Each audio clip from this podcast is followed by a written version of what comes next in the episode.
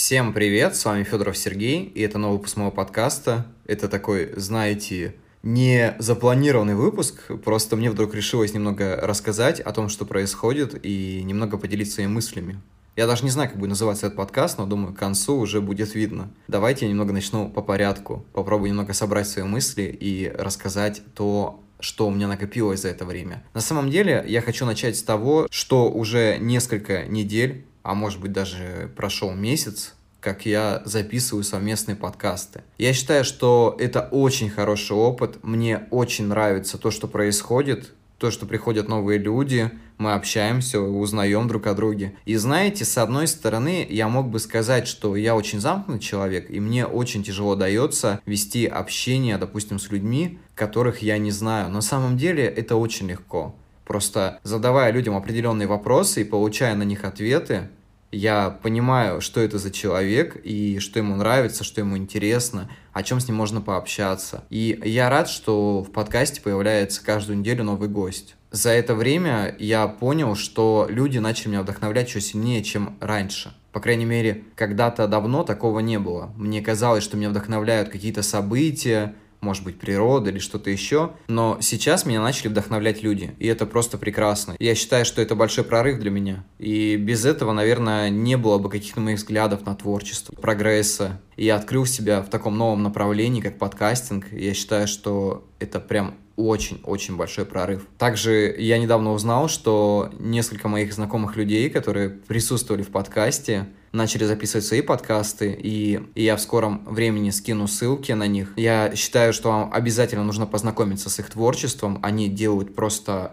подкасты, которые такие «Вау!» И после этого хочется продолжать творить, делать что-то дальше. Плавно переходя из темы подкастов, я хочу перейти к своему творчеству. Не так давно мы с Кристиной Пак закончили нашу совместную книгу уже, можно так сказать. Потому что ее работа редактора плавно переросла немного, наверное, в соавторство. Я считаю, что это прям большой прорыв. Мне было очень интересно и приятно работать с этим человеком. Я надеюсь, что эта книга не последняя, над которой мы работаем вместе. И в скором времени вы еще увидите какие-то труды, плоды, но Кристина занимается и своим творчеством. И вы тоже можете познакомиться с ее творчеством. У меня на странице в Инстаграме я оставлю все ссылки в посте где будет этот подкаст. И давайте поговорим немного о теме, которая волнует всех нас. Это тема, наверное, пандемии, которая происходит вокруг тема голосования за Конституцию и что я об этом думаю. Мне очень много людей присылало вопросы на эту тему, я ничего не отвечал, сдерживался. Но сейчас э, я, наверное, скажу немного свою позицию. Я сразу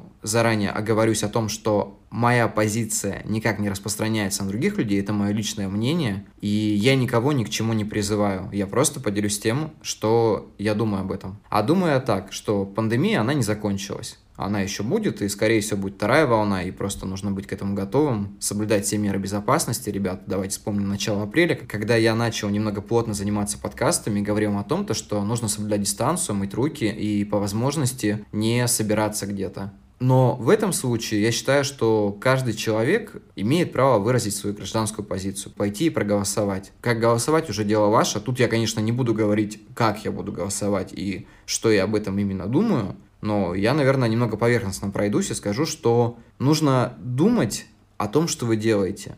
Нужно думать, э, какие могут быть последствия, и грамотно подходить к этому делу. К любому, в принципе, делу нужно грамотно подходить, немного думать о том, что вы делаете. Иначе, ну, я не знаю, типа, вы же граждане своей страны. Вы же определяете, что будет дальше.